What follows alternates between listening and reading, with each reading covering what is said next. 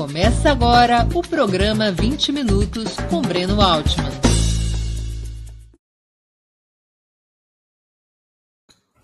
Bom dia!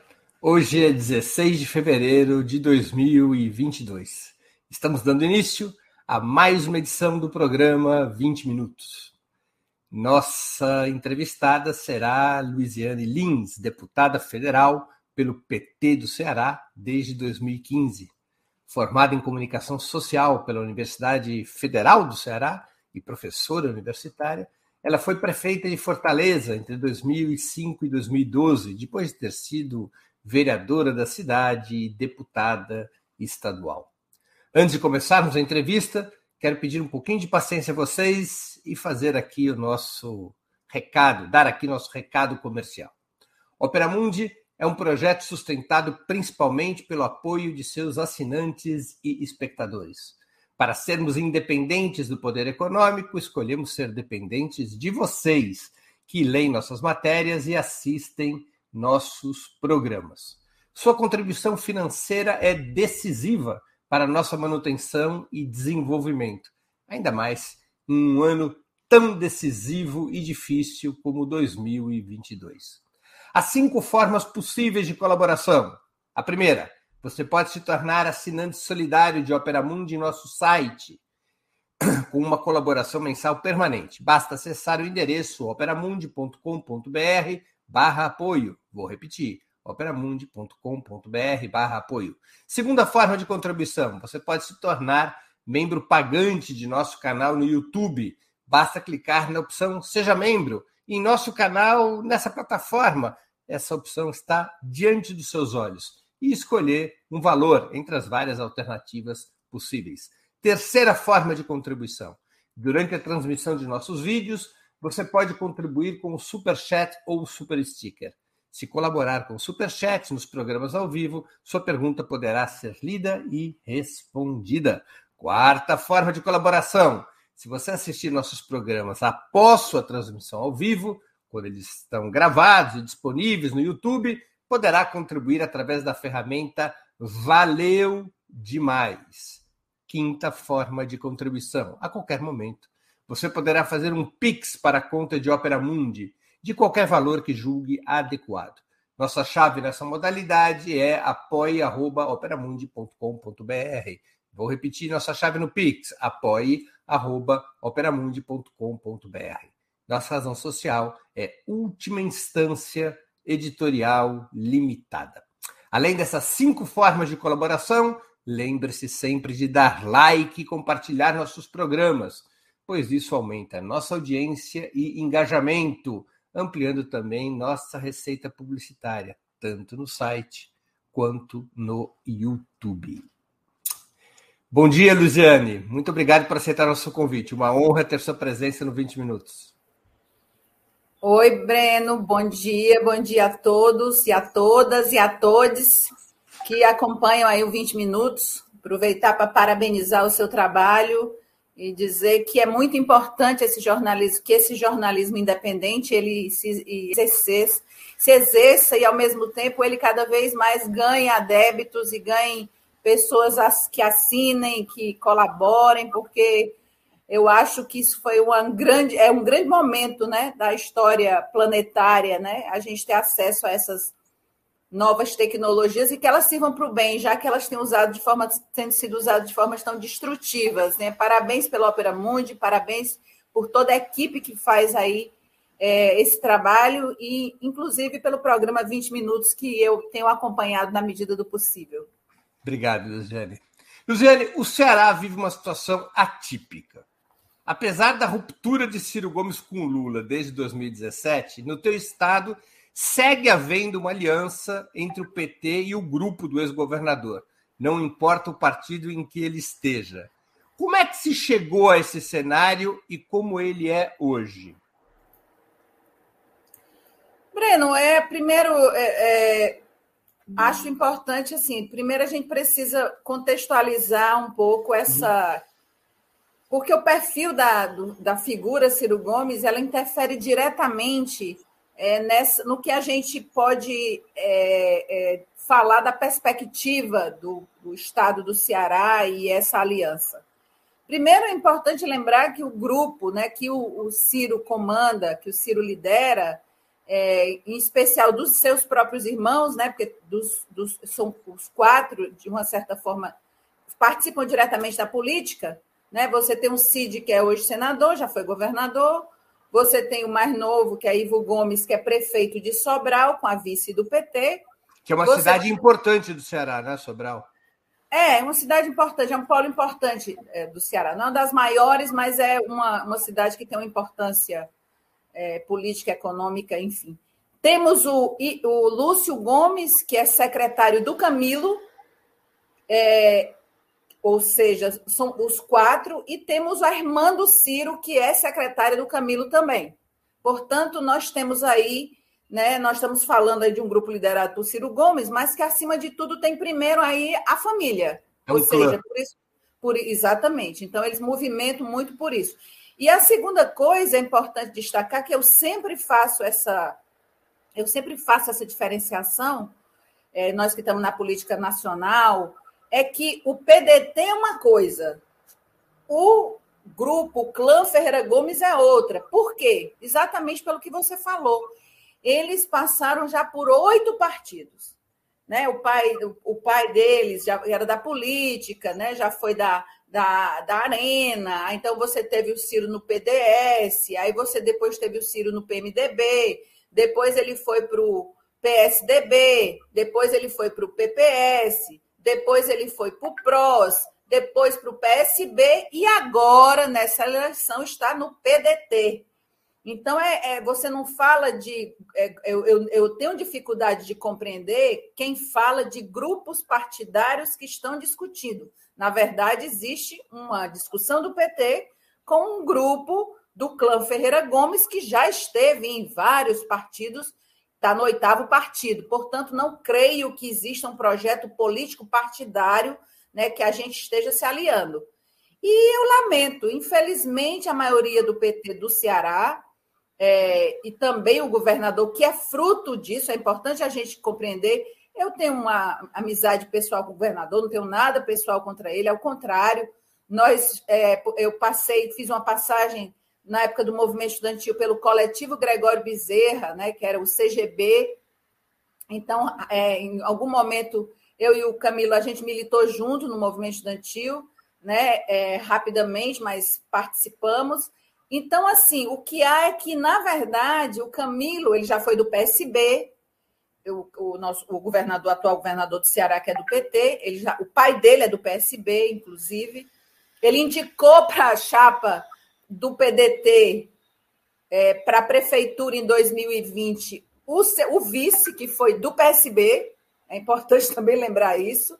Então, é, o Camilo ele vem dos braços, na verdade, a, a sua eleição para ele foi duas vezes candidato a prefeito na cidade de Barbalha, que é no interior do Ceará. Não logrou êxito.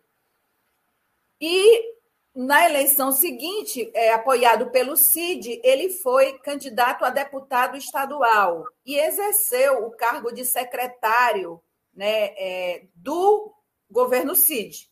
Após isso, é, ele é, indicado, né, quando estava fechado já, inclusive, a aliança, que na época é com o PROS, porque eles eram do PROS, é, nós, nós na, minoritários do PT, estávamos contra essa aliança, queríamos que o candidato fosse do PT, mas o candidato seria do PROS, o PT é, iria indicar o Senado, na época era até o Zé Guimarães que ia ser candidato a senador, e na véspera, né, o PT já tinha até tomado essa decisão, nós votamos contra, porque a gente queria um candidato do PT. Na véspera é, da convenção oficial, né, o PT já tinha feito a sua, nós tivemos que voltar tudo de novo, porque, num acordo de bastidores, o Cid diz que o candidato não é mais do PROS deles, que o candidato é do é do, é do PT, que é o Camilo.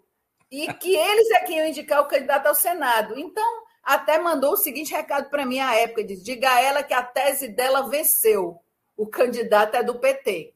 E foi o Camilo. Então, assim, o Camilo não vende o fruto é, de uma O Camilo não vem, do, do, ah, não vem fruto de um debate político do PT, ele não vem de uma disputa política interna do partido. Ele vem de uma indicação do CID, no, na, do clã Ferreira Gomes, para o PT. Então foi uma surpresa para todo mundo e assim ele virou governador do Ceará para terminar de responder sua pergunta. O Camilo ele é, portanto, mais próximo do clã Ferreira Gomes do que do PT, embora esteja filiado ao PT. Mais ou menos assim, pode-se dizer? Olha, eu, eu, eu, eu, posso dizer sim, porque mesmo que muitas vezes diga, ah, as pessoas dizem que o Camilo não, é, não vai sair do PT e nunca saiu, etc. e tal, mas é porque, de fato, é, ele vira candidato a governador pelo partido, na minha opinião, não interessaria se ele. Ele não seria o indicado se ele tivesse no outro partido, é, certamente, até porque, assim, 2014, que foi a primeira eleição do Camilo, ele vem também, nós estávamos aí num processo, era o processo do PT no governo federal, era a reeleição da presidente Dilma. Portanto, você tinha, você tinha, digamos assim, um, um capital político diferente do que a gente passou a viver a partir de 2015. Foi inclusive o meu primeiro é, o meu primeiro mandato de deputado federal, que foi a primeira vez na vida, inclusive que eu achei que era situação, né? Eu cheguei em 2015 porque eu fui vereadora, eu era oposição, fui deputada estadual, eu era, eu era oposição ao PMDB na época, como deputada estadual eu fui oposição ao PSDB, o governo de então, é, e eu cheguei, é, fui prefeita, né? Então você tem que construir maioria para governar. Mas, assim, quando chega em, em, em 2015, eu achei que eu estava pela primeira vez sendo situação. Aí dou de cara logo que eu chego na Câmara Federal com o Eduardo Cunha. o Eduardo Cunha com, a, com um pacote de ajuste fiscal da, da época da presidente Dilma, é, a política econômica completamente, assim, muito mal conduzida na época, Levi, um monte de coisa. Então, assim, voltando aqui para o Ceará. Então, havia condições políticas muito favoráveis que o candidato fosse do PT, até porque, aí eu vou falar do nosso governo, eu governei Fortaleza de 2005 a 2012, então nós saímos com um capital político altíssimo, embora nem sempre as pesquisas de opinião, que eles usam isso, porque tem uma pesquisa que fizeram em 10 cidades, não sei o quê, mas assim, elas não elas retratam um momento e outra coisa, elas são, elas, elas tem uma série de fatores que é, naquele momento determinam aquilo, mas a, o capital político era tanto que mesmo eu, nós sozinhos, é, todas as outras forças políticas do Estado, aí, eu, aí junto, aí o PMDB de Eunício Oliveira, o, o próprio PROS, na época deles, né, PSB, já nem sei mais qual era o partido que eles estavam,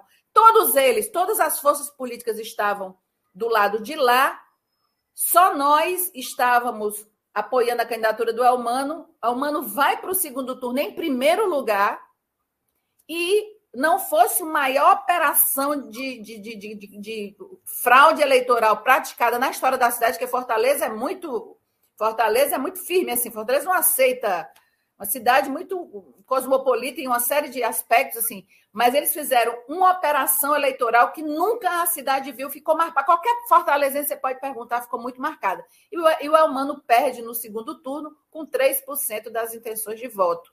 Ou seja, significa que o capital político era gigantesco. Não é à toa, Breno, que eu fui a, a primeira prefeita, aliás, a única prefeita tendo em vista que o advento da reeleição ele, ele é, é relativamente recente, uhum. que foi reeleita no primeiro turno.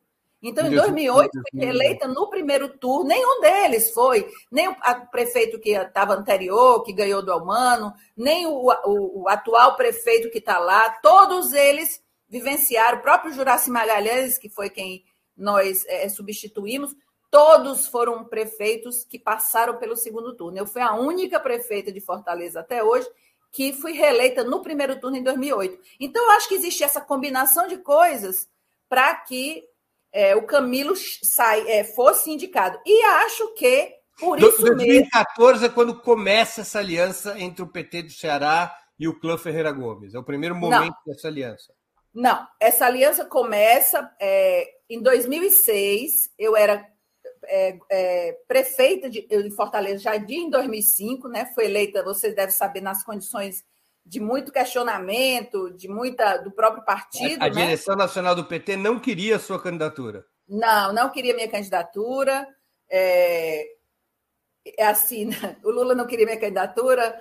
É, o Zé, que é o meu querido hoje, o Zé de ser o meu amigo, mas também não queria. E essa coisa toda. Ou seja, eu estava na conta nacional para ser rifada junto com qualquer outra aliança que se fosse. Tendo você em tava, vista. Você estava no SAL. Quem que o PT queria que fosse o candidato em 2004? É, o candidato do PCdoB, porque estava entrando numa cota nacional da negociação com o PCdoB, que era o Inácio Arruda, né?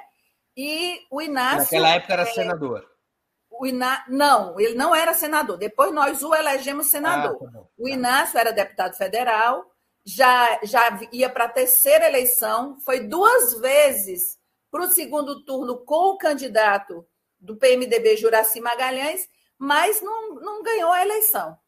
É, não ganhava a eleição. E a gente tinha uma avaliação muito concreta em 2004, que era o seguinte: o candidato tem que ser do PT, não era nem eu o meu nome, não era nem o nome não era o meu, e a gente lutava por essa tese.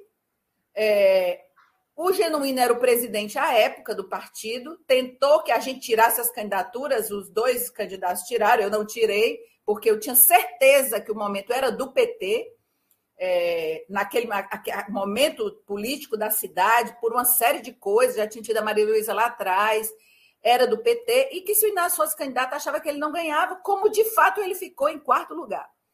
É, e nesse momento, né, eu lembro demais quando eu tinha, porque também também tinha isso, era uma, era uma, uma matemática do partido bastante razoável. O Inácio, na pesquisa do, do Ibope, tinha 40%, eu tinha 2%. Então, é, era razoável você querer é, empurrar né, o, o, a candidatura do Inácio aos petistas. Então, assim, enfim, é uma longa história que qualquer dia eu conto, porque eu até ela é muito, muito interessante, porque ela é muitas, tem muitas nuances históricas, né? Porque essa na verdade, fomos, para quem conhece o PT, nós fomos para o voto, aquela o primeiro momento, né, que você faz aquela votação de chapa. E foi, se eu não me engano, o número exato, mas foi assim, 753 a 753.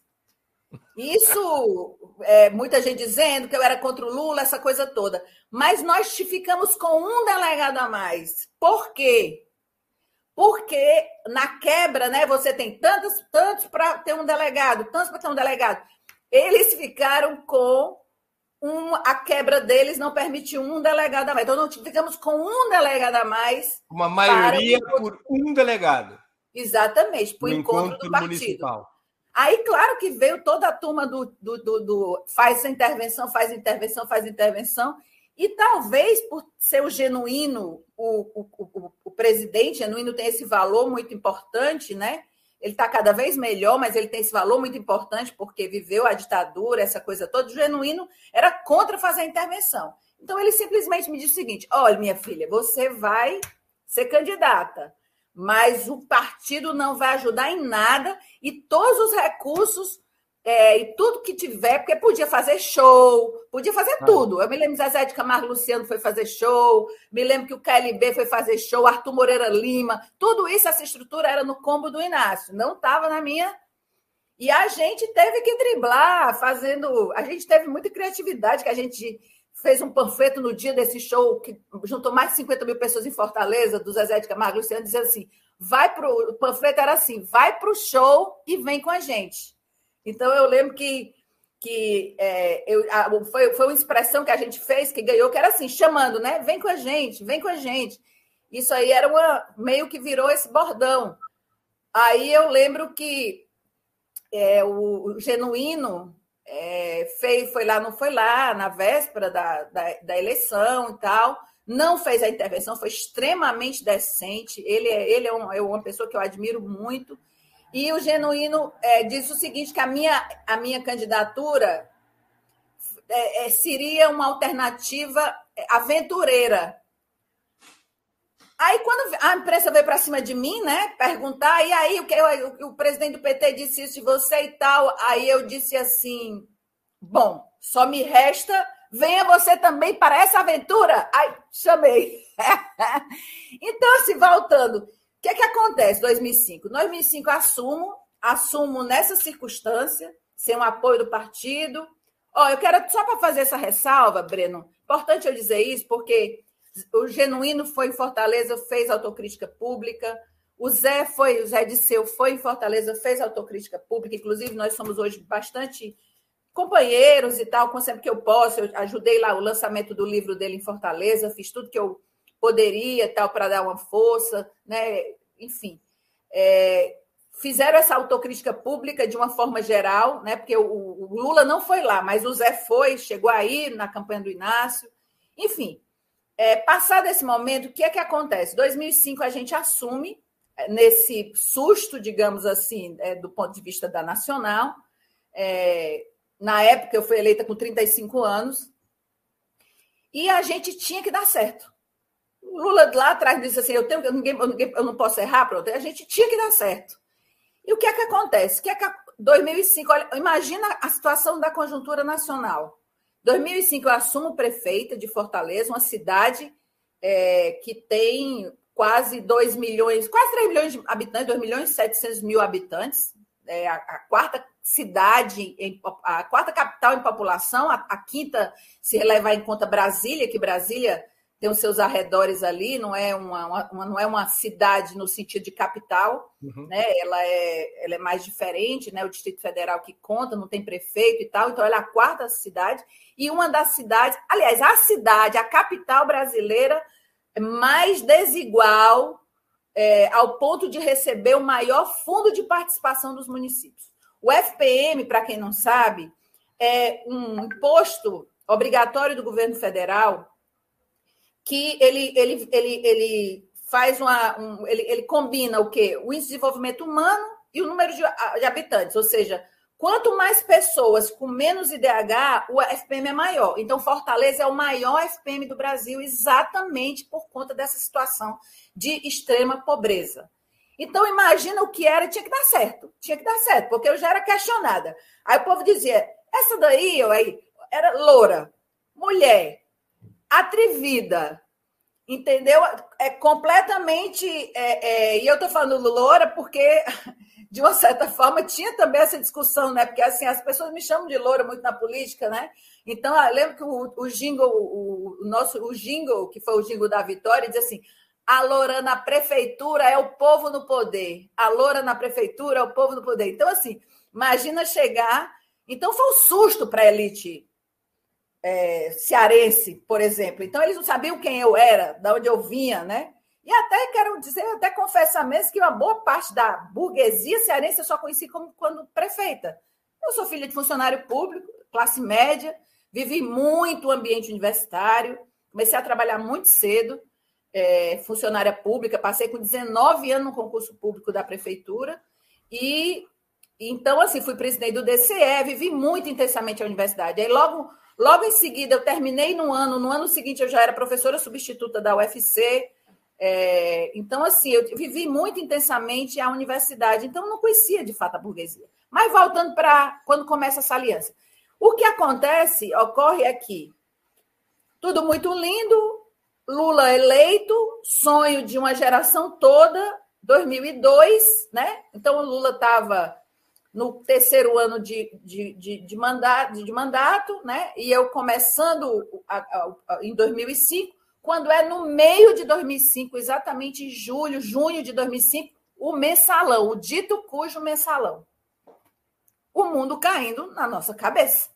Porque a gente, na verdade, eu digo isso porque eu não sou aquela petista que me filiei para ser candidata, sabe, Breno? Eu me filiei com o PT depois de 89, da eleição de 89, é, com 20 anos, 19, 20 anos, é, eu me filiei depois da campanha do Lula. Eu foi uma paixão fulminante que eu tive pelo PT, que aí depois vem o casamento, aí tudo vai mudando, né? Mas assim, não foi uma paixão fulminante, mas ainda estou no partido extremamente assim é, é, é, crente, no, no, acredito no PT, acredito no, no, no, potencial, acredito dele como ferramenta é, de luta de nós socialistas radicais que acreditamos no mundo fraterno, no mundo é, é, e por que não dizer somos comunistas no sentido de acreditar de fato é, numa sociedade de igualdade, de, de, de, liberdade, enfim.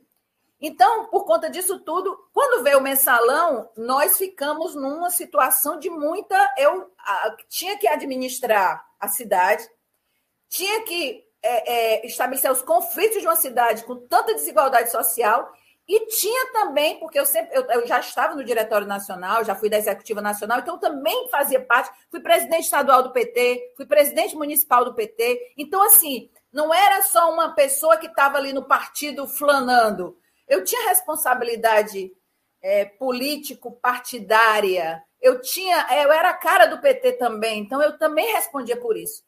Quando chega em 2000 e, final de 2005, os Gomes começam a. Eles já eram aliados do Guimarães, em vários outros momentos aí da, da conjuntura. O Ciro Gomes estava no governo Lula. Exatamente, o Ciro estava no governo Lula, depois é uma capítulo à parte que eu gostaria de falar, porque os Lula até pouco tempo ainda falava muito disso, aí era muito grato, essa coisa toda, mas também tem uma, uma parte para falar sobre isso. Eles tinham ido para o PSB, eles foram, eles estavam no PSB, ou seja, tinham saído do, do, do PPS para ir para o PSB, é, ou seja, estavam num partido aliado nosso. E aí começa a. Eu, eu lembro demais, quando eu, eu, eu o, o, Ciro, ministro da Integração Nacional do governo Lula, eu, prefeita, fui lá pedir dinheiro para obras é, nossa lá no, apresentar projetos, né? Que a gente fica de ministério em ministério. E aí eu lembro de ter dito isso, é, ter dito isso para o Ciro, eu, porque o, o, irmão dele, o Cid, tinha me procurado e tinha colocado que queria ser candidato com o apoio do PT. Eu não dei muito, eu estava tão, eu estava tão tensa com tudo, porque eu estava assumindo a, a a, a, prefeitura, com tanto desafio, não dei muita bola, não, não, não conseguia retornar ligações, enfim. O irmão mais novo, estou contando, acho talvez pela primeira vez a história com tanto detalhe. O irmão mais novo era deputado estadual, tinha sido deputado estadual comigo na Assembleia Legislativa, que é o Ivo Gomes. E o Ivo me ligava e dizia: Luiziane, atende o Cid, porque ele, tá, ele fica nervoso, ele quer ser candidato a governador, mas o Ciro não concorda. Aí eu digo, sim, Ivo, eu tenho tanta coisa para cuidar aqui na prefeitura, vão resolver isso entre vocês. E essa insistência, até que um dia conversei com o Cid, ele me procurou e disse: olha, eu sou diferente, nós estamos aqui no PSB, nós temos, eu quero, temos um projeto é, que nós queremos, eu quero lhe ajudar, você na prefeitura, essa coisa toda. E naquele momento, o candidato possível, que é um, também um grande companheiro, que é o Zé Ayrton, o Zé Ayrton seria. Aliás, tinham três candidatos disputando. É... Tem três candidatos disputando essa. essa tinham disputando no PT. O Hilário Marques, o Zé Ayrton. É, eu acho que só eram esses dois, que o PT teria como candidato. Eu, na verdade, sabia que ia ter mais confusão pela frente, porque foi também a época das chamadas Operação Sanguessuga da Polícia Federal. Não sei se você, você lembra disso. Uhum. Foi exatamente nesse momento. E a gente tinha passado um perrengue muito grande com, a, com a, o dito mensalão aí, que a imprensa tripudiou no partido do jeito que pôde, que, que, que, enfim. É uma narrativa toda contra o PT. Aí nós íamos enfrentar 2006 é, com o episódio das sanguessugas. O Zé. Ayrton tinha sido candidato a governador em 2002 e quase ganha, né? Quase ganha. Foram, a diferença foi de 3 mil votos. 1.500 já virava. Mas, mas, ao mesmo tempo, tínhamos aí nova. E ele foi muito atacado. O Zé foi muito atacado na, em 2002. É, por, exatamente por é, querendo associar ele a episódio de corrupção, essa coisa toda, mesmo assim ele foi quase glorioso. No entanto, eu sabia o que é que estava me vindo pela frente, né? Tipo, de, de, mais outras denúncias e mais outras coisas, ao mesmo tempo que o, o, o, quando o Cid falava, ele dizia que o Ciro não concordava, e de fato, nesse dia que eu estava no Ministério da Integração Nacional, eu cheguei a comentar com o Ciro isso. Eu disse: olha, seu irmão está querendo ser candidato. Ele, eu digo, eu gostei dele. Eu, isso eu dizendo, né? É muito. Eu gostei dele. Ele disse: é, mas o Tasso não concorda o Tasso Gereissati, porque eles eram aliados ao Tasso, né? O Tasso não concorda, acha que o, o Ciro acha, que o Cid é muito imaturo para ser governador e nós vamos apoiar o Lúcio, o Lúcio Alcântara. O Lúcio já era candidato, o doutor Lúcio uhum. já era candidato, candidato extremamente bem avaliado, tinha mais de 80% da, das avaliações de voto.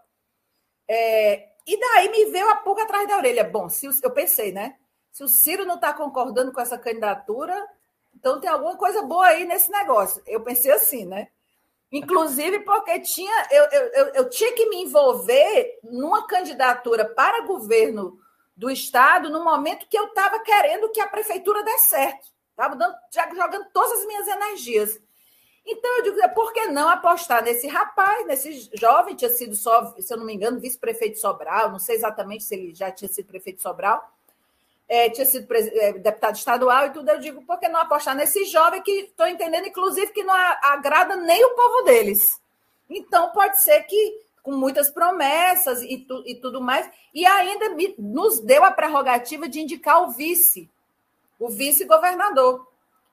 Então, diante disso tudo, eu chego para o setor majoritário. Nós não tínhamos maioria para ganhar. A, a, nós não tínhamos maioria. Nós íamos perder de qualquer jeito. A questão era eu perder fazendo uma aliança ou eu perder demarcando posição, né? No, nesse momento, dentro do partido. Né? Já estou falando isso porque eu tenho uma, a, uma vida partidária muito intensa. Então, é, aí eu cheguei para a turma que tinha maioria, que é a turma do Guimarães, e disse: ó, é o seguinte, como é? O PT vai, vamos de candidatura própria. O Guimarães já queria aliança. Aí disse: não, se vocês forem, se vocês jogarem aqui peso na candidatura para ter a candidatura própria, PT, nós vamos indicar, é, o, nós vamos indicar o nome. Aí eu, depois de muita conversa, o Cid tem insistido muito, é e tal, essa coisa toda. Aí eu disse: então tá bem, vamos fazer aliança com o PSB. E essa aliança, nós apoiamos a candidatura do Cid. Ele foi extremamente bem votado, é, porque eu, eu costumo dizer assim: as pessoas sabiam que eu era naquele momento, do ponto de vista mais da esfera pública, porque eu era prefeita, numa situação de uma eleição extremamente é, falada em função das dificuldades que nós enfrentamos. O Cid era pouco conhecido, entende? Assim, ele não, não era conhecido. Então, eu tomei para mim a responsabilidade. Vamos fazer essa aliança. Acredito que será uma aliança importante para Fortaleza. E nessa aliança foi derrotado o próprio governador Luciano Alcântara, que era o candidato do Ciro. Mas claro que o Ciro bastou seu, seu o irmão dele, que ele já foi tomando a direção da coordenação da campanha. Né? Era, é, é, a, a, coisa do oportunismo ela, ela é muito presente o tempo todo no modus operandi, o tempo todo.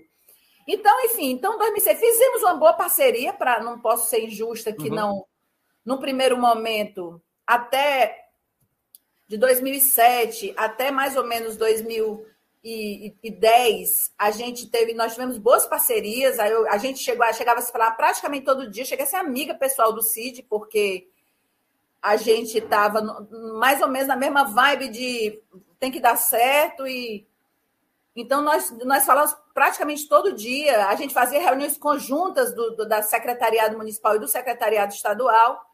Quando chega em 2010, o, o Ciro foi, teve um, um, Em 2006, quando o Ciro foi candidato, ele se candidatou a deputado federal, o Ciro, né? Ciro, claro. Foi um dos piores deputados federais da história do Ceará, porque ele nem andava na Câmara. Ele mesmo dizia que fez a maior besteira da vida dele, é, foi, inclusive é, é, é, passou mais de 30 dias sem andar na Câmara, sem dar presença, e se você faz isso, você perde o mandato, aí ele teve que recorrer, os funcionários dele foi, foram demitidos, ele teve que recorrer a isso, enfim.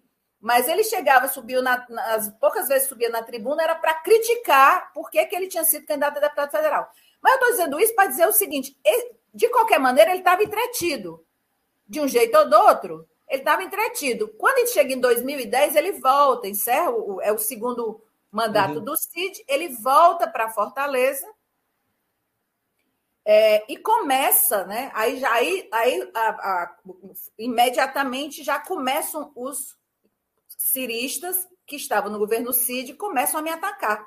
E muitas vezes eu cheguei para o Cid e disse: Olha, Cid, o, o teu secretário está me atacando a, a, a orientação do meu secretariado é, enquanto eu for sua aliada, respeitar o seu governo e tratar isso internamente. Ah, eu vou falar com eles, essa coisa toda. Mas já era o dedo do Ciro. Entendi. Ciro, o que é que acontece? Ele, inclusive, foi na minha casa pedir para apoiar. Para, eu era presidente estadual do PT na época, porque era prefeito, não é nem porque tinha maioria, nunca tive, do PT estadual. Mas ele foi na minha casa pedir para a gente apoiar a reeleição do Cid. Em 2010. Em 2010. Ok, depois disso fechado, ele começou numa sucessão de ataques a mim, ao governo, e a tudo mais, ao PT, e a tudo mais que podia, já começou ali. E quando foi, mas o CID, para ser também para ser justa, 2008, já não, olha, já começou em 2008, mesmo ele não tendo lá desembarcado de vez no Ceará novamente, mas 2008, o CID me apoiou para a reeleição. Eu tenho que, eu tenho uhum. que, que é, ser justa com isso. O Ciro não. 2006 eu tinha apoiado o Cid, mas dois, Ciro já apoiou a ex-esposa dele, a Patrícia. que era a Patrícia, Patrícia Gomes. Gomes. a Patrícia Gomes, que foi candidata é, já pelo PDT, ela estava no PDT, e ele apoiou a Patrícia. Mesmo mas assim, o Cid não... apoiou você. Apoiou a mim. Isso aí é uma coisa que as pessoas, ele cobrar, foi cobrado da família, a própria Patrícia cobrou a ele, enfim, a família cobrou e ele disse, ele falava nesse momento, ele disse, é, mas tem uma coisa na política é importante que é a gratidão. Eu não era nada, a Luiziane me apoiou, eu virei governador do estado. Então, eu vou retribuir apoiando a Luiziane. E, o, e nisso eu ganhei no primeiro turno, 2008, né? Então, assim, quando chega em 2010, tudo muda, porque aí o Ciro também começa a não mais só a apoiar outros candidatos, ele começa a me atacar violentamente com todo o status, que ele, status quo que eles têm lá, porque é muito. Muita gente não entende, Breno, por que, que eles ainda tão, são tão fortes. Mas são mais, olha, o Ciro está no poder, no Estado, desde 86 com o Tasso Gereissati. Mudaram os governadores, mas o Ciro nunca saiu do poder. Então, são quantos anos? É só fazer a conta de 86 para cá?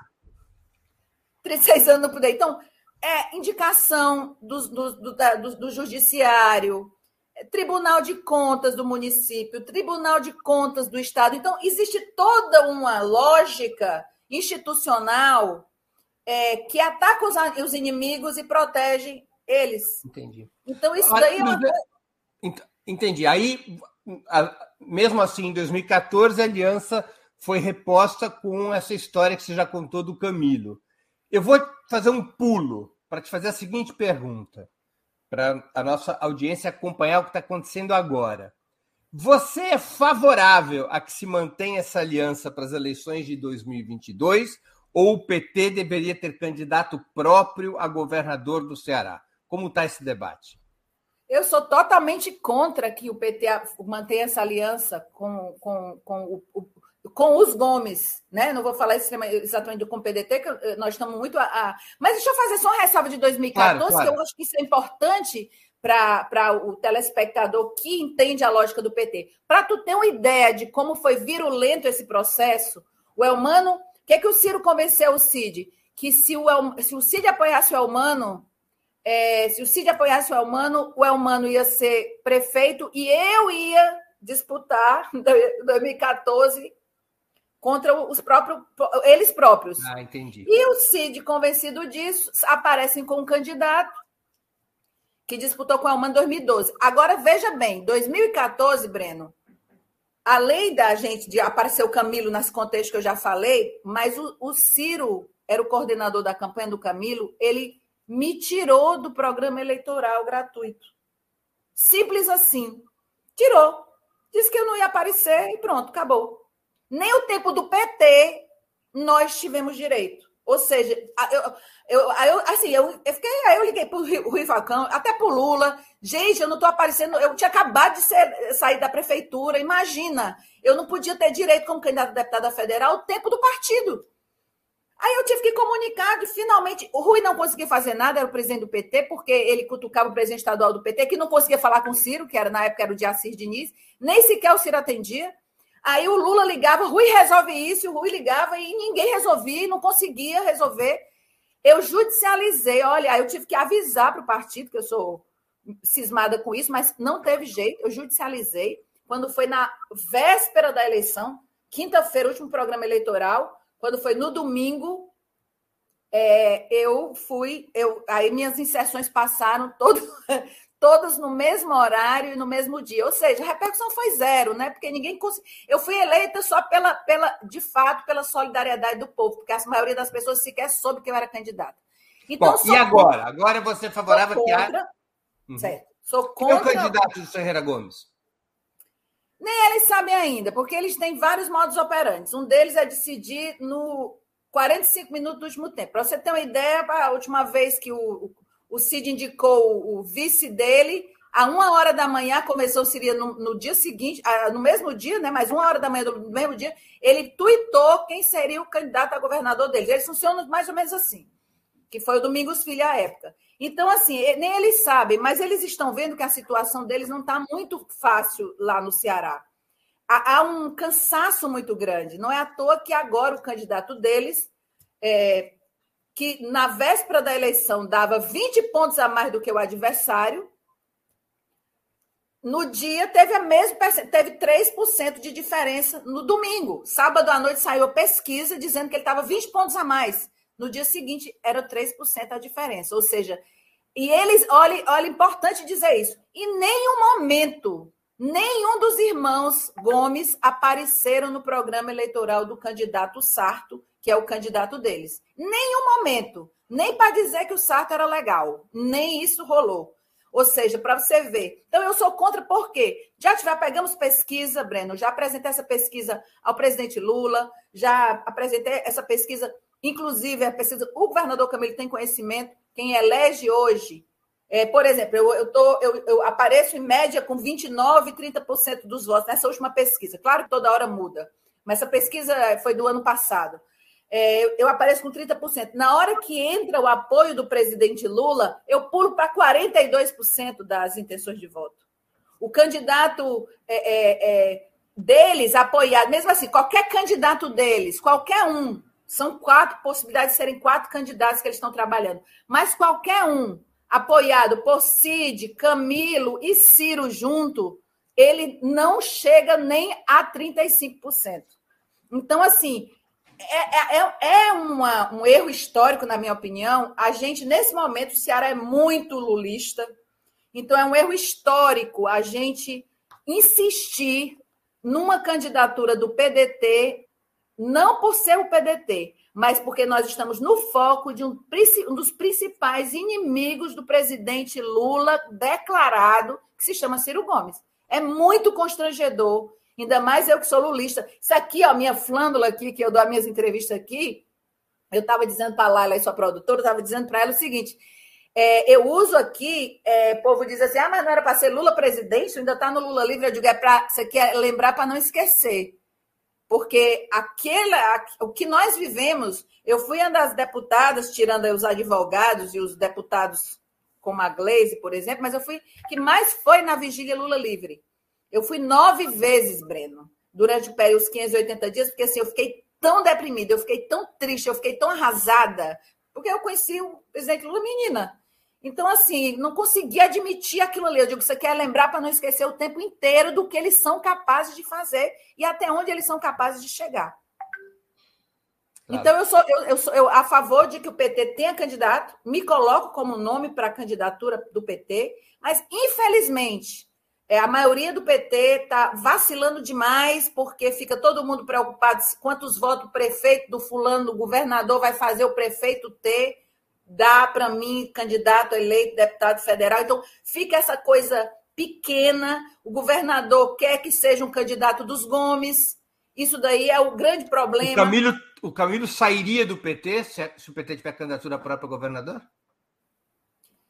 É verdade, ele tem que perguntar a ele, porque eu não sei, não, eu não sei, não. Eu, eu, eu, ele não saiu em 2014, é, 2020, aliás, quando eu fui candidata a prefeita. Mas ele fez o jogo dos candidatos dele. Ele me chamou Ele apoia, fazer... o Camilo Santana apoia para presidente o Ciro Gomes ou o Lula?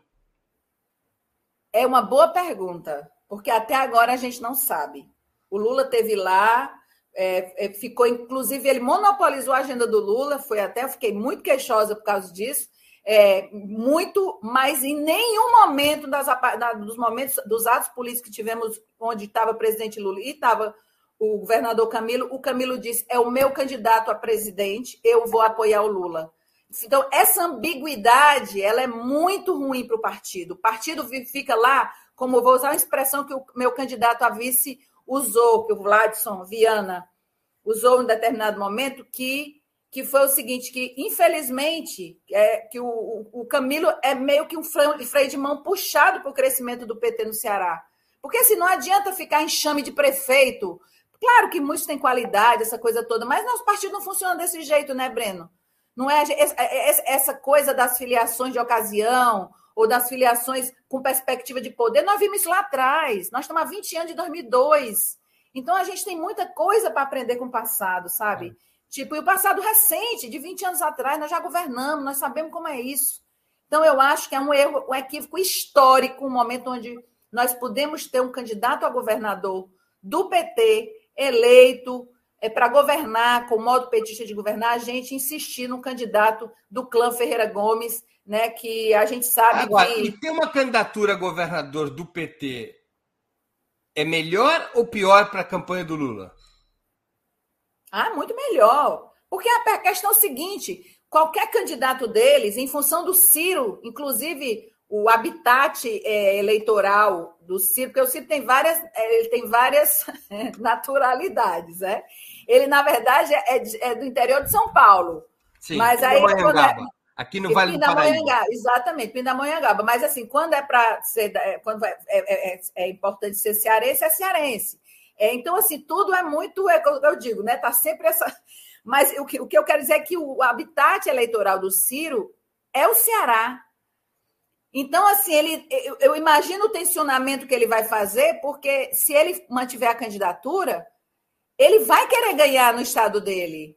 Ele vai querer é, é, é, dar essa demonstração de força. E todo dia ele ofende o Lula. E todo dia ele ofende não só o Lula, é o PT. Como eles não têm um projeto partidário, é uma palavra meio tosca, mas é a palavra que é, eles têm inveja da organização partidária do PT. Porque eles nunca conseguiram construir nada coletivo. Luciane, deixa eu fazer uma pergunta. A imagem nacional do Ciro Gomes, de alguma maneira, é de um homem progressista, de esquerda, centro-esquerda, apesar de todos conhecerem a origem dele na direita e os vínculos históricos dele com o PSDB.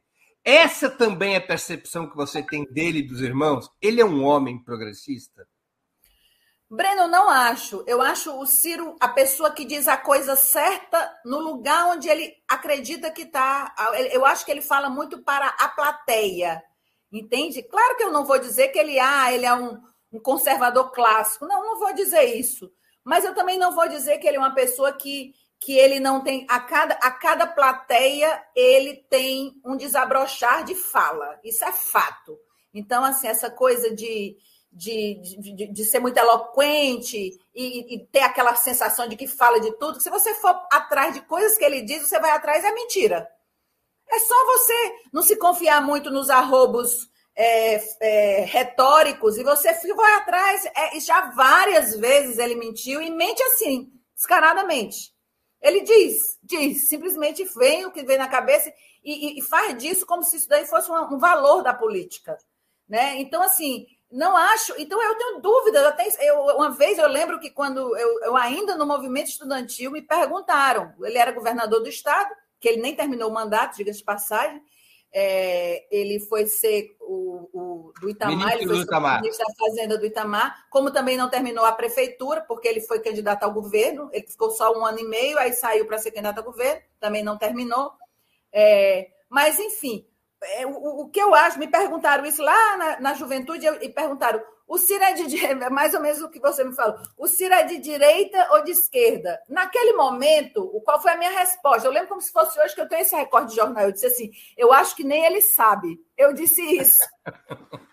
Hoje eu lhe diria que eu acho que ele é ele tem ideias progressistas, mas não acho que ele é um cara progressista, porque para mim é, as pessoas que estão na linha da conveniência da política é, no sentido de que é, falam que a plateia quer ouvir, eu não considero que sejam progressistas. Eu acho que é, é muito mais é, sério, é muito mais valoroso quem sustenta suas opiniões e o que pensa, independente do, do, do que, onde os ventos levam, sabe? Porque essa coisa do, dos fins justificarem os meus, a gente viu lá atrás já que não deu certo, né?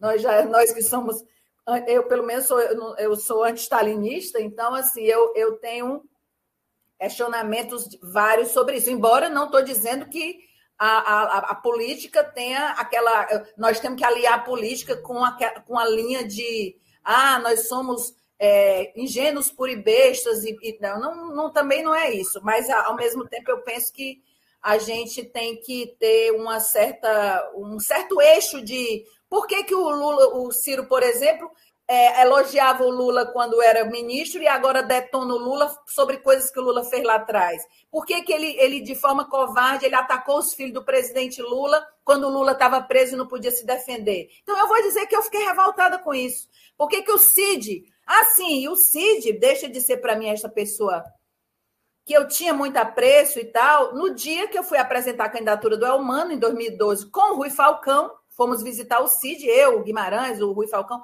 fomos visitar o Cid para levar o nome que tinha saído da convenção partidária, que era o, que era o, o, o Elmano. Você sabe que o, o Cid queria que fosse o Camilo o candidato a prefeito em 2012. 2012, já. E eu digo, não é, mas a gente que está no governo, nós que vamos indicar o candidato. Aí nós vamos apresentar o nome para o Cid. E eu ouvi do Cid o que eu nunca tinha ouvido. E eu fiquei muito chocada, e chocada assim, muito, foi muito revelador para mim. Ele disse assim: Prefeita Luiziane, olhe, é, nós temos um líder e nós não contrariamos ele. Nós temos um, um líder, a nossa luz, o nosso farol é o Ciro Gomes. E ele a gente não desagrada. Então, ali, para mim, eu vi outro Cid, eu vi outra coisa que eu ainda não tinha visto. Então, é, aí, aí ali eu eu, eu desisti porque eu digo, não, então é o Ciro que vai indicar o candidato a prefeito. E assim foi. Como foi o, o candidato a prefeito agora, o Sarto, é ligado ao Ciro. O outro, o anterior, era ligado ao Ciro. E eu acho que o candidato que vai ser, que vai sair desse, do, aí do PDT, vai ser um candidato ligado ao Ciro. Até porque. Aí você me perguntou aquilo que os mexicanos, do... Aquilo que os mexicanos chamam de dedaço. O Ciro vai dizer, é você.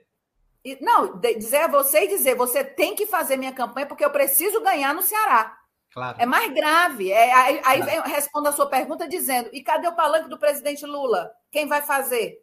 Por isso que agora teve uma reunião do diretório estadual, nós fizemos uma resolução que queremos. O, o, se, o, se o Camilo for o candidato ao Senado, que ninguém está é, obstacularizando é, ele ser o candidato ao Senado, ele tem o direito, etc. e tal, uhum. mas tem que ser o senador do Lula. Ele não, tá, ele não é avulso, não tem candidatura avulsa. Então ele não pode ficar. Um dia corre para o palanque do Ciro, outro dia corre para o palanque do Lula, sendo candidato ao senador. E quem vai fazer a campanha do Lula no Ceará? Então eu quero ser candidata a governadora para fazer a campanha do Lula no Ceará. E mais do que isso, hoje o Lula tem uma participação decisiva em quem será o próximo candidato, aliás, o próximo governador do Ceará, tendo em vista a aprovação dele. E você acha possível conquistar a maioria do PT, o apoio da direção nacional e do Lula para essa tua, para esse teu objetivo? Olha, o Lula, tive com ele em novembro, sobre tratando sobre isso. Ele disse que era muito razoável que o PT tivesse candidato, até para substituir o próprio Camilo, que é do PT, é, e colocou que era, ia nos chamar para conversar sobre isso, tendo em vista que ele estava muito incomodado foi exatamente no período onde o Lula, onde o Ciro, além de atacar o Lula, passou a atacar de forma vergonhosa a presidente Dilma, né? Foi ele tuitou uhum. aí muito é, de, de, forma extremamente grosseira e, e, e, desonesta a presidente Dilma. Então ele disse que nos chamar para conversar, ele deve, deve, deve nos chamar para conversar. Do ponto de vista do Estado, é, é praticamente impossível, né? Porque o, grupo majoritário se arvora de que tem 70% da base do partido, como se isso não tivesse nenhuma mudança, essa coisa toda. Todo mundo está muito atrás da estrutura do governo é, é, para se eleger, infelizmente, assim, se eleger nas prefeituras, etc. e tal. O Camilo entrega agora a caneta em abril, tem que levar esse encontro para ser candidato a Senado. Então vai Quem é a caneta. Dele? Oi? É a é Isolda, é Isolda, Isolda. Isolda é do PDT. Do PDT. Do PDT, é do PDT. É, ela vai assumir, né? Mas assim, poderá ser candidata ou não, porque eles têm quatro nomes que eles estão trabalhando. Eles, eles meio que fazem toda, toda eleição de verdade, isso aí não é brincadeira. Eles fazem uma sabatina. Eles, eles montam uma banca, aí eles fazem uma sabatina com os pretensos candidatos para sempre dá o que a gente sabe, o candidato do Ciro, mas eles sempre eles vão, vão, vão, aí acaba, eles fazem uma sabatina, eles chamam de um por um. A última vez, inclusive, para a prefeitura em 2020, eles fizeram, inclusive, público. Tipo, é, fizeram por, por, via digital público, para todo mundo ver, ouvir, opinar. Enfim, mas é, é isso que está posto. Então, assim, acho muito ruim essa posição do partido, acho que enfraquece, acho que a gente está perdendo o time da história. Acho que poderíamos ter um, um, um, um, governo do Ceará que avançasse muito mais. Vivemos um, estado com muitas dificuldades, Breno. O Ceará tem problemas de, de habitação, de saneamento, de segurança pública. Essa que eu vou só destacar isso aqui para não tomar tempo, mas assim, só para você ter uma ideia, a taxa de homicídios no Ceará em 2020 foi de 45,2 por 100 mil nascidos vivos, a mais alta do país. Só para você ter uma ideia, São Paulo, onde você está, esse indicador é de 9 por 100 mil nascidos vivos. Nós tivemos 45,2 por 100 mil nascidos vivos. A taxa de homicídio é a mais alta do país, então a gente não vive uma ilha de prosperidade. Não vivemos assim, tem um problema gravíssimo no saneamento. O Ceará inteiro tem 26,8% apenas do estado saneado. Nós temos problema com a água. A água aqui é, é, é, caríssimo, tudo que envolve a água. Então, você tem aí na água um grande negócio, você tem aí na segurança privada um grande negócio. Nós temos um Estado que precisa ter um olhar petista, é, é, é, no sentido do modo petista de governar. E, infelizmente, por incrível que pareça, o PT é menor no governo Camilo do que foi no governo Cid. O, o governo Cid ainda teve, é, foi, ainda teve mais participação do PT quando eu era prefeita do que tem agora no governo do Camilo, que é filiado ao PT.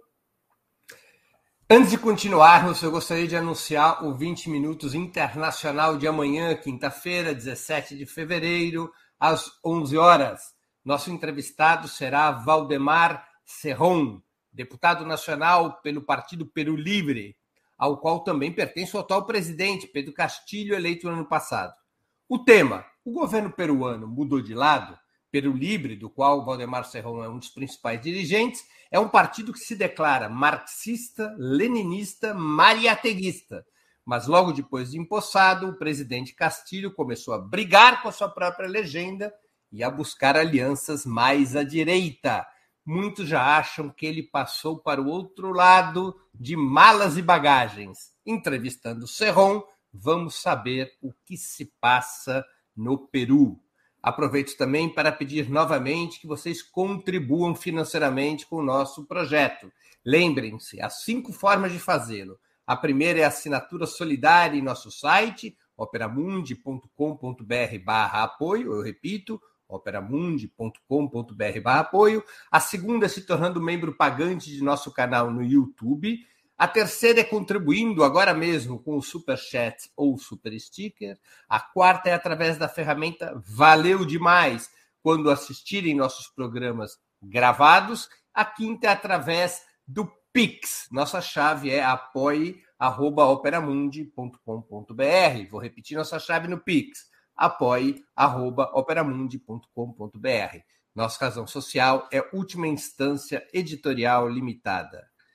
Luziane, você é favorável à constituição de uma federação partidária entre o PT, o PSB, o PCdoB e o PV, como vem sendo negociado pela direção petista? Olha, Breno, essa é uma discussão que está mexendo profundamente com o PT, né? É assim, eu acho que a, a, discussão da federação, porque a federação ela veio muito em função do fim das coligações partidárias, né? Para uhum. principalmente. Então nós temos partidos aliados que são importantes, que podem sofrer danos é, se não houver a, a, a, federação, já que não tem mais a coligação. né? A gente não podem gente... atingir a cláusula de barreira, é o caso é, podem podem deixar de existir por não terem atingido a cláusula de barreira. Então isso é um, um fato concreto que a gente precisa avaliar. Agora, do ponto de vista do PT, talvez o menos que o que menos precisa de uma federação partidária é, nos termos que estão colocados, que nós não estamos falando de uma frente ampla do Uruguai, uma coisa parecida, uhum. nós estamos falando de outra coisa. Eu acho que ela, ela tem regras, ela vai ser a primeira vez que ela vai ser aplicada. Então, assim, quem menos precisa, num momento, talvez muito mais estrategicamente, do que do ponto de vista prático, assim, o PT precisa de uma federação partidária, porque nós já somos quase uma federação, é, levando em conta as diversas, as diversas correntes. A gente já convive com isso há muito tempo no PT. Agora, tem que saber quais são os pesos que os adversários estão dando, assim, por exemplo, que peso que cada um vai ter? É o peso proporcional ao tamanho? É, é baseado em quê? É baseado quê? no enraizamento social? É baseado no número de deputados federais? Porque a, a, a federação ela tem é uma, uma, uma, institucionalização, entende? Então, nem sempre eu, eu, eu, a gente vai, vai entender que essa institucionalização está sendo real. Né? Basta ver o PSL que pipocou em 2018, junto com o Bolsonaro, mas é o quê? Um, traque na sociedade do ponto de vista é, do ponto de vista enraizamento social, social né? É um bocado de alucinado, pulverizado, que as mídias sociais um dia juntaram e eles acabaram entendendo que existe outros igual a ele. Mas que não é pouca coisa, não. Já, agora, no último IPES, foram 25%. Quer dizer, que isso aí é uma coisa para a gente, inclusive, ficar muito atenta. Eu não sou daquelas que eu acho que nós temos que botar assim, é, ficar, botar o pezinho no chão, sabe? Tem que ter humildade é, para lidar com, com essa questão, porque não é fácil, não. O que, que falta mais o Bolsonaro fazer, Breno, para poder para cair de 25%? Não falta mais fazer nada. Porque genocida ele já foi. É, grosseiro, estúpido, despreparado, é, é, zero empatia, zero solidariedade, tudo de ruim. A gente achava que ia ser ruim, mas foi pior do que a gente imaginava, porque a gente contava com a extrema-direita, mas não contava com o despreparo, né? Porque tem gente da extrema-direita que é preparado, né? A gente já tem uma série de coisas aí. Então, eu, eu acho que, é, por tudo isso, né, eu acho que, voltando para as federações, eu acho que tem que ser muito pensado para saber qual é o grau de fraternidade que os nossos aliados, possíveis, aliados, PS, PSB, PCdoB, PV, vão ter em relação a entender, porque assim, é um, é um casamento de quatro anos. Então, necessariamente, todas as regras estabelecidas elas vão ter que perdurar por quatro anos. E aí o, o, o partido meio que a federação vira, tem os, os direitos partidários, é mais ou menos assim. Então, acho que isso é uma coisa que precisaria estar sendo discutida há muito mais tempo embora se ganhou um tempo aí, mas é muito pouco, para você unir culturas diferentes partidárias, você unir modos, forma de agir diferenciadas, lideranças, né? vaidades diferenciadas e uma série de coisas. Então, assim, não é simples é, a gente é, entrar num processo da federação com tão pouco tempo de debate. Agora, tudo que for para fortalecer a democracia vai ser importante, né? Agora é isso que eu estou dizendo. Depende também quais são quais são, eh, quais são as possibilidades de negociação que os nossos aliados terão né, é, em relação ao PT como o maior partido de esquerda do Brasil, quiçá da América Latina e um dos mundo, do mundo, né? Quer dizer, vão, será que vão nos ver dessa forma, né? Será que vão nos tratar assim? Enfim, nós vamos ter essas prerrogativas, né? É uma construção muito de muito histórica de muito muito esforço de todos nós, né? Então, por conta disso, eu penso que é, nós vamos ter que bater um pouco mais de cabeça para poder a gente tomar essa decisão, né? Que é uma decisão histórica que não deixa de ser, mas que contraria um pouco a forma que a gente já vem se, se, se construindo enquanto partido. Muda, muda muito a forma como a gente se vem se, se vai se construindo como partido. Luciane, tudo indica, segundo declarações públicas, que o ex-governador de São Paulo, Geraldo Alckmin, será o candidato a vice-presidente na chapa de Lula. Qual a tua opinião sobre esse possível acordo? Ó, oh, Breno, a primeira coisa que para fazer, para falar sobre isso, a primeira coisa que a gente precisa colocar é o seguinte: é, nós é, vivemos, estamos vivendo a distopia brasileira em caráter máximo. Basta sair na rua que a gente vê o povo pedindo, a fome. Então, isso nos assusta muito. O crescimento da violência é brutal. É, o, da violência, eu digo assim: é, é, a violência contra negros e negras, a violência contra as mulheres, a violência contra a, a, as travestis, a, a LGBTfobia, tudo foi em grau extremamente. Por quê? Como se você tivesse o chefe da nação que meio que dá um, um ok para tudo isso acontecer dessa forma. Então, eu acho que isso tudo deixou a gente muito desesperado. Desespero político. A sensação que eu tenho é assim, gente, se a gente não ganhar essa eleição, talvez a gente não ganhe mais nenhuma, tão cedo. Isso aí, só em pensar isso, chega a dar um frio na barriga, né? De imaginar a responsabilidade política que nós temos agora em 2022. Então, por causa disso, eu acho que nunca foi dado tanto poder ao Lula como é, ser político, como dirigente partidário, como liderança política, para ele conduzir a, a essa estratégia. Agora, isso não quer dizer que será melhor. Eu vou dizer por quê. Primeiro, porque nós combatemos o Alckmin desde sempre. Né? Eu, eu, eu, embora ele tenha, eu via ele falando que as coisas mudam, ele muda, todo mundo muda, e de fato a, a vida é uma metamorfose ambulante, aí nós, por isso tem a dialética, né? E aí nós temos aí a, a dialética que Marx já, já nos colocou que é para isso, para a gente compreender. Porém, é, eu, eu acho que a questão central é qual é o objetivo que nós temos com a candidatura a vice do Alckmin. Do Alckmin. É, para mim, assim, se fosse analisar eleitoralmente, fosse analisar de forma bem. É, eu, eu acho que tinha que ser uma mulher negra, assim, se eu fosse fazer uma avaliação, eu acho que isso daí trazia uma, uma Índia, né? Assim como o Boulos teve lá, a Sônia Guajajara, eu acho que tinha que ter um simbolismo, outro simbolismo colocados aí. Então, uma, uma mulher negra é, que pudesse também ter esse caráter de ampliação social, porque nós estamos falando de ampliação política, né? É, e, e me, me, passa uma certa sensação de que o Alckmin ele traz uma certa estabilidade para o status quo econômico, é o que me passa, né? Então, é, eu acho que meio que está todo mundo, a gente meio que está quase que assim, meio que aceitando tudo que assim, para poder ganhar.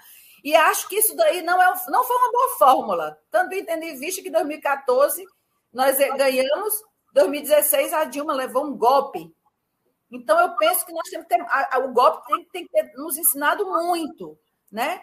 Então, por que o Alckmin, né? Agora, a, aqui a, a, moça perguntou por que e para que Alckmin? Por que Alckmin? Para que Alckmin? Então, eu acho que essa pergunta tem que ser feita, né?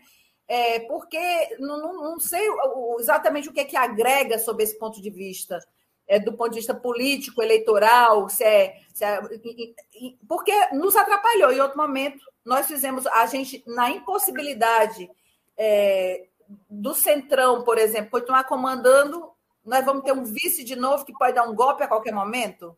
Né? Eu acho que tudo isso precisa ser pensado, ponderado. Então, é, é muito.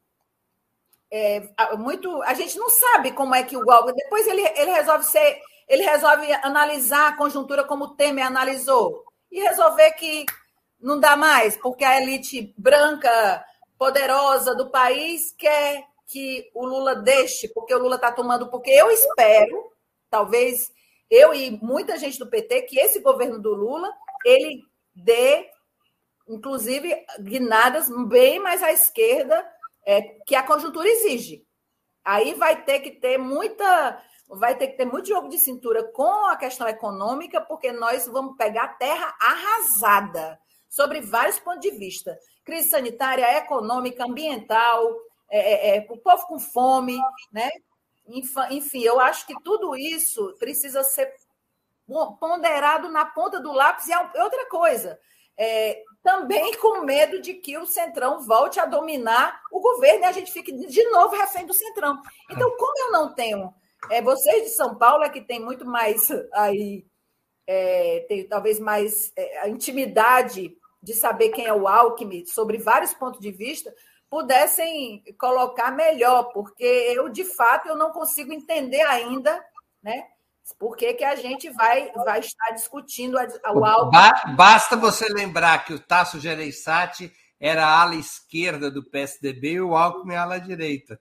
Não, e ainda tem a questão do Opus Dei, né? Não tem isso? É, né? Que aí, se nós estamos fazendo esse debate, ou seja, foi tão massacrado todo, todo as, as minorias, todas as, as diferenças foram tão massacradas nesse governo Bolsonaro, a gente precisa vivenciar algo, algo cerrado, algo que não vai ser libertário, né? Porque a gente quer muito que essa campanha do Lula seja uma campanha para libertar o Brasil, de tudo isso que eu falei. Crise sanitária, econômica, política, preconceito, para lá. Eu digo muito que vai ser a eleição das nossas vidas 20 anos depois do que eu achei que seria, que foi 2002. Eu sempre falo isso porque são 20 Luziane, anos. Luziane, deixa eu fazer uma pergunta que tem a ver com o assunto que a gente está conversando. Há uma espécie de senso comum, pelo menos em setores da esquerda, sobre a impossibilidade de governar o país sem atrair setores de centro-direita e até da direita tradicional. Ainda que essas frações tenham apoiado o golpe de 16 e as reformas liberais do período Temer-Bolsonaro. Isso tem um pouco a ver com essa discussão anterior sobre Alckmin vice do Lula. Mas qual que é o programa que seria possível para uma coalizão tão heterogênea a ser montada, segundo muitos defendem, já no primeiro turno? É possível um programa como o que você propõe, mais à esquerda que os mandatos anteriores, com uma coalizão que se amplia até a centro-direita e a direita? Breno, a gente tinha que analisar profundamente. Eu acho que a primeira coisa, a, a composição é, do Congresso Nacional. Isso daí pesa muito. Porque, por exemplo, se a gente levar em conta que o golpe contra Dilma não foi um golpe de massa, não foi um golpe de massa, a massa enlouquecida, eles tentaram em 2013, né? Fazendo uhum. aquela coisa meio do, vai, do vem pra rua, essa coisa toda, que a gente sabia que tinha alguma coisa esquisita ali, mas ninguém sabia dizer o que era, e, e foi, instrumentalizaram a juventude para isso tentaram fazer um. para que ela não fosse eleita em 2014. Tentaram fazer uma. Então, assim, foi um golpe institucional. Um golpe feito pelo Congresso Nacional. Então, o que me assusta ainda hoje, analisando um pouco a minha experiência na política, é como ainda os brasileiros e brasileiras têm muita dificuldade de votar, ou pelo menos de votar corretamente para os, os legislativos. Ou ainda para o Congresso Nacional, você levando em conta que o senador é majoritário também, essa coisa toda. Mas é, é de uma, é, é muito difícil você, você casar essa eleição. Por quê? Porque na hora H, é, eu, eu, tiro isso por mim, porque eu não dependi de ninguém, de prefeito nenhum.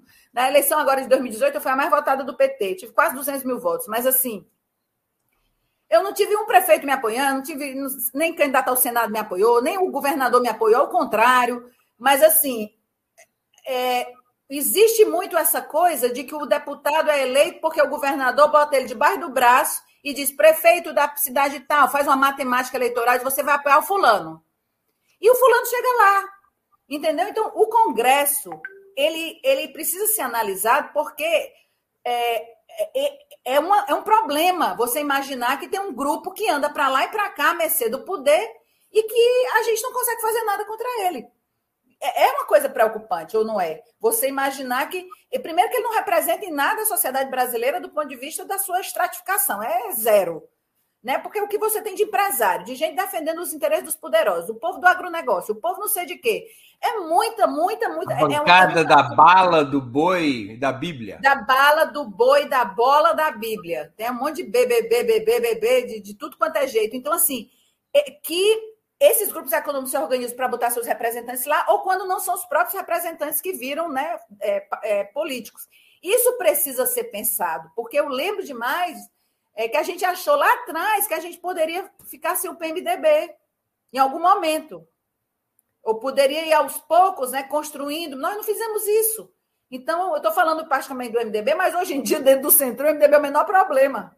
Porque já veio tanta coisa terrível, né? Um PSL da vida. Gente, eu vou dizer uma coisa: é, é, essa a sua atual legislatura, o meu primeiro mandato de, 2000, de deputada federal foi em 2015. Então, é, a gente dizia, ah, o pior congresso na história do, dos últimos 30 anos, da redemocratização, não sei o quê. Aí, quando chegou esse agora, eu digo, gente, da onde esse povo veio? Breno, é inacreditável. É, são pessoas que têm problema de controle emocional, assim, do, muito claramente. É, é a, a, a, o povo, os bolsonaristas, eles brigam entre si, eles se matam, eles querem se matar. Às vezes você precisa entrar para poder separar. É, é, porque ele, é uma coisa muito doida. Tipo assim, parece que juntaram. Eu digo muito assim: abriram os esgotos e eles saíram correndo, né, sabe? É, para virar autoridade, não tem outra explicação. Eu não sei se esse fenômeno ele se repete agora, mas eu quero uma coisa eu posso dizer que de fato nós precisamos é, explicar para a opinião pública, fazer um trabalho de base para explicar o que é que deputado federal, o que é que senador pode ou, ou não pode fazer, porque aquela história do orçamento secreto estava mandando no país. Orçamento secreto, o cara tá lá, relator do orçamento, começa a comprar gente, a pagar, e o cara. Aí, olha só como funciona. Vamos supor que tudo fosse correto, tudo fosse honesto. O cara recebeu emenda, aplicou na cidade tal. Vamos supor que uma cidade do interior, hipoteticamente, quisesse ter uma ponte molhada porque tem a maior dificuldade do povo atravessar, passar por dentro da lama, blá, blá, blá, blá. Pronto. Aquela cidade precisa de cidade molhada, uma, uma, uma, chamada ponte molhada, historicamente. Aí o cara recebeu dinheiro, o cara é da, da direita, ou da extrema direita, ou do centro-direita, ou do sei lá o quê. Aí o banco aqui, a Isaura Leite aqui está falando, tem mais um B aí que ela falou da bancada, da bancada do banco, é isso mesmo. Então, assim, aí o cara pega com emenda do orçamento secreto, o cara não desviou, o cara não fez nada, o cara foi lá, e deu para o prefeito que aplicou corretamente os recursos e fez a ponte molhada. O prefeito vai pedir voto para quem? Para o deputado que deu, proporcionou. E o povo reconhecidamente vai dizer: pô, mas o cara realmente deu dinheiro aqui para fazer a ponte molhada. Você está entendendo como é uma Cara, lógica? Pouco importa a posição político-ideológica do deputado, que partido ele pertence, é uma relação clientelista direta. Exatamente, ou até de reconhecimento. Eu estou dizendo sim, que tudo deve ser certo. Né? não tem um julgamento moral, uma relação de atender uma demanda. Isso. Aí eu estou dizendo que eu acho que isso daí é uma coisa que até hoje está é, tá muito. É, é, ainda é muito. A gente precisa maturar muito isso. É preciso ter mais esclarecimento da população ainda sobre isso. Porque assim, nós não estamos nem falando de compra de voto entendeu? Nós estamos falando de voto por influência política, né? Ou, ou, por reconhecimento político. E isso daí faz com que você tenha 513 é, deputados federais, homens e mulheres, você tem 81 é, senadores e senadoras. Ó, só para ter uma ideia, nós temos 51 deputados federais. Devido à luta de muitas feministas, é, saímos de 51 para 77 deputados federais. Uma boa parte contra a pauta das mulheres. Entendeu? Porque fora muitas bolsonaristas que são contra as pautas das mulheres. Então é tudo muito confuso. Então eu acho, eu acho que a gente. Você fez uma pergunta mais simples, mas eu estou fazendo essa complexidade porque eu sinto ela na pele. Porque às vezes eu vejo aqueles, aqueles senhores é, cheios da razão, uns às vezes, assim, não é nenhum problema com isso, mas assim, são Assim, não estou nem falando de conhecimento livresco, nem coisa desse tipo, não, mas as pessoas, às vezes, com uma, com uma, uma, uma muito pouca. É tudo muito raso, é um, um raciocínio muito, muito simplório. E eles acham que eles mandam porque eles mandam mesmo. Porque, infelizmente, chega lá e no final das contas, aqueles prefeitos vai eleger e ele vai se eleger, porque o dinheiro, quando, quando eles não conseguem seduzir a, é, do ponto de vista da, das, de fazer obras, eles compram voto. Então, isso precisa de fato mudar no Brasil, porque senão nós vamos ter eternamente, seja quem entrar, vai ter que estar tá fazendo essas concessões. Eu sei que nós caminhamos muito desde 2002, mesmo é, com todas as concessões, que às vezes o jogo de cintura às vezes é dramático, mas às vezes é necessário. O problema é que nós queremos muito mais. Ainda agora, mais agora. Deixa eu fazer uma pergunta diante dessa situação. É possível, ao menos em certa medida, substituir ou constranger esse jogo institucional pela mobilização popular, quem governa, você foi prefeita, pode recorrer à pressão social? É um instrumento de governabilidade a pressão social sobre as instituições? Eu acho que agora, mais do que nunca, é. Por quê? Porque agora nós temos agora é, formas de emitir opinião que a gente antes ficava muito refém de massificar a opinião, porque nós dependíamos dos meios de comunicação de massa que, por acaso, a maioria eram contra nós. Então, é, só, a gente só massificava alguma coisa quando era do interesse deles, fosse, fosse conjunto, fosse comum os interesses, entendeu? Como foi o Collor, por exemplo. Quando claro. tinha. Aí, quando juntava esses interesses, aí de fato a gente bombava, tá entendendo? Na rua. O problema é que nem sempre é, isso daí foi possível historicamente falando, ao contrário.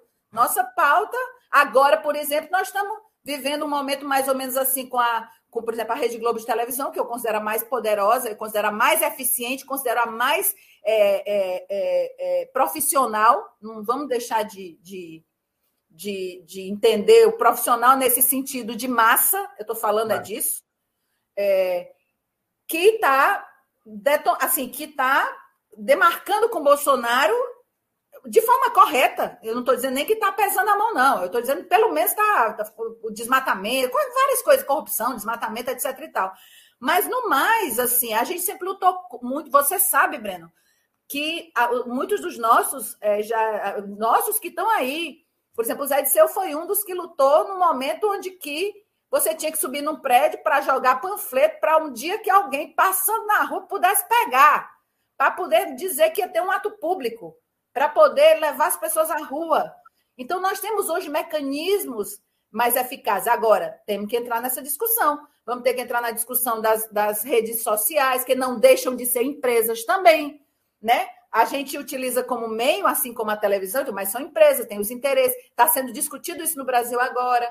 Né? Ontem mesmo teve uma reunião aí do, do Barroso com, com os, os, os, as, os representantes das redes sociais. Eu acho que nós temos que começar a desenvolver também a, a, a, alguns mecanismos próprios nossos é, de, de, comunicação de massa, sabe? Assim, no sentido de nós não podemos abrir mão da regulamentação, é, que não é, é, liber, é, tirar a liberdade de expressão, mas é a gente regulamentar é, no sentido mais democrático do acesso aos meios de comunicação de massa, porque também acho que não podemos deixá-los de lado. É a gente poder é, ter uma, essa capacidade de atuar nas redes sociais de forma mais efetiva, né? ou seja, de forma mais é, é, é, capilarizada, a gente saber o lidar. O governo com... pode e deve ajudar na mobilização social? O governo? Eu acho que a gente tinha que ter feito isso era a cada dia do governo Lula. E eu lembro que a gente tentou fazer isso no nosso, porque eu, eu, eu, eu digo assim, eu, eu vou te dar, vou dar uma experiência própria, minha, quando prefeita. Tem uma coisa chamada é, zonas de interesse, é, zonas especiais de interesse social, certo? As EIs. A gente fez um plano diretor participativo logo no primeiro, no, no, logo no, no primeiro ano de governo. Chamamos dos empresários poderosos da Constituição Civil até o, o, o, as pessoas dos bairros populares, inclusive ocupantes de ZEIs. Foi tudo muito bacana. Conseguimos consensos estratégicos importantíssimos. Aí eu peguei de uma canetada, eu peguei, promulguei o plano diretor, claro que ele foi para a Câmara, mas aí a gente negociou com os vereadores para não mexer muito, essa coisa toda. Participou por. Nós tínhamos orçamento participativo que funcionava, que foi, era fundamental. Tinha horas que eu tinha até que ia, ia inaugurar alguma coisa, eu tinha que eu tinha que meio que apartar os, os chamados eh, conselheiros do, do, orçamento participativo dos vereadores, porque os vereadores diziam que a obra tinha sido ele que tinha pedido a mim, e aí os, os conselheiros do OP disseram que não, que foi a Assembleia do OP. Aí eu dizia, gente, foi o vereador pediu há muito tempo, mas a Assembleia do OP determinou, etc e tal, que era para. Mas, voltando aqui, então é, eu peguei de uma canetada, eu, eu estabeleci o plano diretor participativo e tudo. Quando foi logo depois, alguns setores ditos mais a esquerda, eu, eu, sempre digo que mais esquerda que eu, só eu chamo de esquerdista, certo? Eu, eu digo que mais esquerda do que eu, eu sou esquerdista. E o setor que diz assim, aqui eu não tinha, tipo assim, não tinha, não valorizou. Imagina uma zona especial de interesse social no meio, no meio da especulação, onde a especulação imobiliária queria muito, Por exemplo, eu consolidei zonas na beira da praia para a população pobre de Fortaleza. Imagina isso. Aí esses setores esquerdistas achavam que não, eu não tinha regulamentado as não era nem. Eu, já, eu tinha já estabelecido que eram as mas é, é, não, não, não tinha regulamentado as porque não deu tempo de fazer tudo, né? Claro. Mas eu digo, sabe de uma coisa? O governo Lula devia ter o seguinte: gente, é o seguinte, agora nós vamos fazer o Bolsa Família, povo na rua, Bolsa Família, Bolsa Família, Bolsa Família, Bolsa Família, Bolsa Família, e agora todo mundo tem que ter até tem que ter o direito disso, ou ainda é, Enem, porque foi uma conquista, era o vestibular, que era outra coisa. Agora, juventude na rua, queremos o Enem, queremos o Enem, queremos o Enem. Eu acho que nós tínhamos que ter feito isso. Eu acho que agora o próximo governo deveria ser assim. Ou seja, porque senão as conquistas acabam que como a gente, é, eu, lembro mais o, o Pockman falando uma coisa que foi incrível. Eu nunca esqueci disso. Ele, ele a gente convidou ele para fazer uma palestra. Ele disse assim: a gente lutou tanto, lutou tanto é, para eleger o Lula presidente, para a gente colocar o Brasil nos trilhos corretos, que na hora que a gente conseguiu, a gente foi para casa. ele diz isso, era quando devíamos ter começado. E tá certo, entendeu? Então, agora eu acho que você fez uma pergunta muito importante para o processo democrático. Eu acho que cada passo a ser dado, cada conquista, não pode ser vista como uma canetada governamental e nem como uma canetada do presidente tem que ser fruto de mobilização social. As pessoas têm que entender o que elas estão ganhando. Elas têm, têm que entender como a sociedade está mudando. Ela, minha casa, minha vida, lançamento do programa social. Vai todo mundo que mora em ocupação, todo para a rua, dizer nós queremos casa, nós queremos cadastro da casa. Ou seja, luz para todos. A turma que vivia na escuridão toda devia ter ido. Ah, queremos, queremos garantir luz para todos. Porque senão, parece que depende só do governo e eu fui prefeito oito anos, eu sei que não depende só do governo. Você precisa ter muito jogo de cintura e, além disso, você precisa ter correlação de força, seja no parlamento, seja na sociedade. E eu acho que a sociedade, como quando o parlamento está bichado, quando não tem jeito, é a sociedade civil que resolve. Eu costumo muito dizer assim: é, ó, pessoal, a turma que defende a candidatura própria, eu digo, ó, gente, a gente pode até ter minoritário no partido, mas eu tenho certeza que nós somos maioria na sociedade civil. Então, nós vamos, vamos fazer essa discussão, porque essa discussão tem muita gente querendo participar dela, e tanto é que nós fizemos uma plenária virtual com mais de 600 inscritos para discutir isso. Então, é, é, não é uma, uma, equação fácil, não, mas é possível. E eu acho que agora nós vamos ter que fazer diferente. Acho que cada conquista vai ser com o povo na rua dizendo que nós estamos querendo aquilo daquele jeito e vamos ter prazo e vamos, mesmo dentro do nosso governo, nós vamos ter que ser aliados do governo nesse sentido, de mobilizar as pessoas na rua, porque eu acho que só essa é a linguagem que a burguesia ela entende. Luciane, nós, nós estamos chegando ao fim da nossa conversa e eu queria te fazer duas perguntas que eu sempre faço aos nossos convidados e convidadas antes das despedidas. A primeira é qual livro você gostaria de sugerir aos nossos espectadores? A segunda, qual filme ou série poderia indicar a quem nos acompanha? Eu fui perguntada pela produção do programa, aí eu rapidamente eu, eu, sobre livros que eu tinha lido durante a pandemia, né? Aí eu falei três rápidos aqui. É, foi logo depois de 2019, que 2020 é, a pandemia, 2019 saiu aquele livro sobre os bastidores do governo Bolsonaro, que é Tormenta da, da jornalista Thais Oyama, né? Ela é muito interessante, é uma, uma, uma reportagem mais investigativa, muito bacana para você entender de onde surgiu essa coisa aí chamado é, bolsonarismo. Um outro livro que eu, que eu li é, foi a, a, a pós-verdade, é verdadeira ou falsa? Tem um pouco a ver com a minha com a minha é, com o meu doutorado, né? Que eu tive com essa professora que é maravilhosa, Lúcia Santaella, e ela faz uma discussão extremamente importante sobre essa questão se existe uma pós-verdade, né? Ou se a gente relativiza essa questão da verdade. E outro foi o da imperfeição, mas da imperfeição é muito, muito acadêmico e é muito para o meu doutorado. Mas o que é que eu sugeriria? Esse da imperfeição é que é do Greimas. Greimas é, é um lituano, e mas ele fez escola na, na França, ele foi professor, e ele é o da semiótica é, discursiva, ele é, que é a compreensão do signo, do significado. Essa daí, esse daí eu li muito em função do doutorado, mas é uma obra prima. O que eu queria sugerir, deixa eu te mostrar aqui. Eu queria sugerir esse aqui que eu estou lendo. Rubens Pinto Lira, Bolsonarismo, Ideologia, Psicologia e Política. e porque ele tem um viés bem interessante, vai da psicologia social e ele é, é marxista, assim, o ponto de vista do ponto de vista marxista, não é uma, uma coisa psicológica simplesmente não, mas ele discute ideologia, psicologia e política. Eu acho esse daqui eu ainda não abri, mas eu já li muitas boas referências, menos Marx, mais Mises, que é o liberalismo e a nova direita Brasil. Camila da Rocha, Camila... exatamente. Eu, já, eu li várias coisas que falam desse livro aqui, né? algumas críticas interessantes. Perguntaram também o que, que eu tinha visto de série. Aí eu vou te dizer, como eu era uma pessoa que não parava e tive que parar um pouco com a pandemia, eu fui ver coisas que eu já queria ver, tinha ter visto há muito tempo. Eu vi Gambito da Rainha, é, não sei se você viu, que é sobre né, aquela, a, a, aquela menina que joga xadrez, o Gambito uhum. da Rainha. Eu vi The Crown, que é a, é, eu também há muito tempo eu queria ver, que é sobre a, os bastidores exatamente da, da família né, da, da Real Britânica.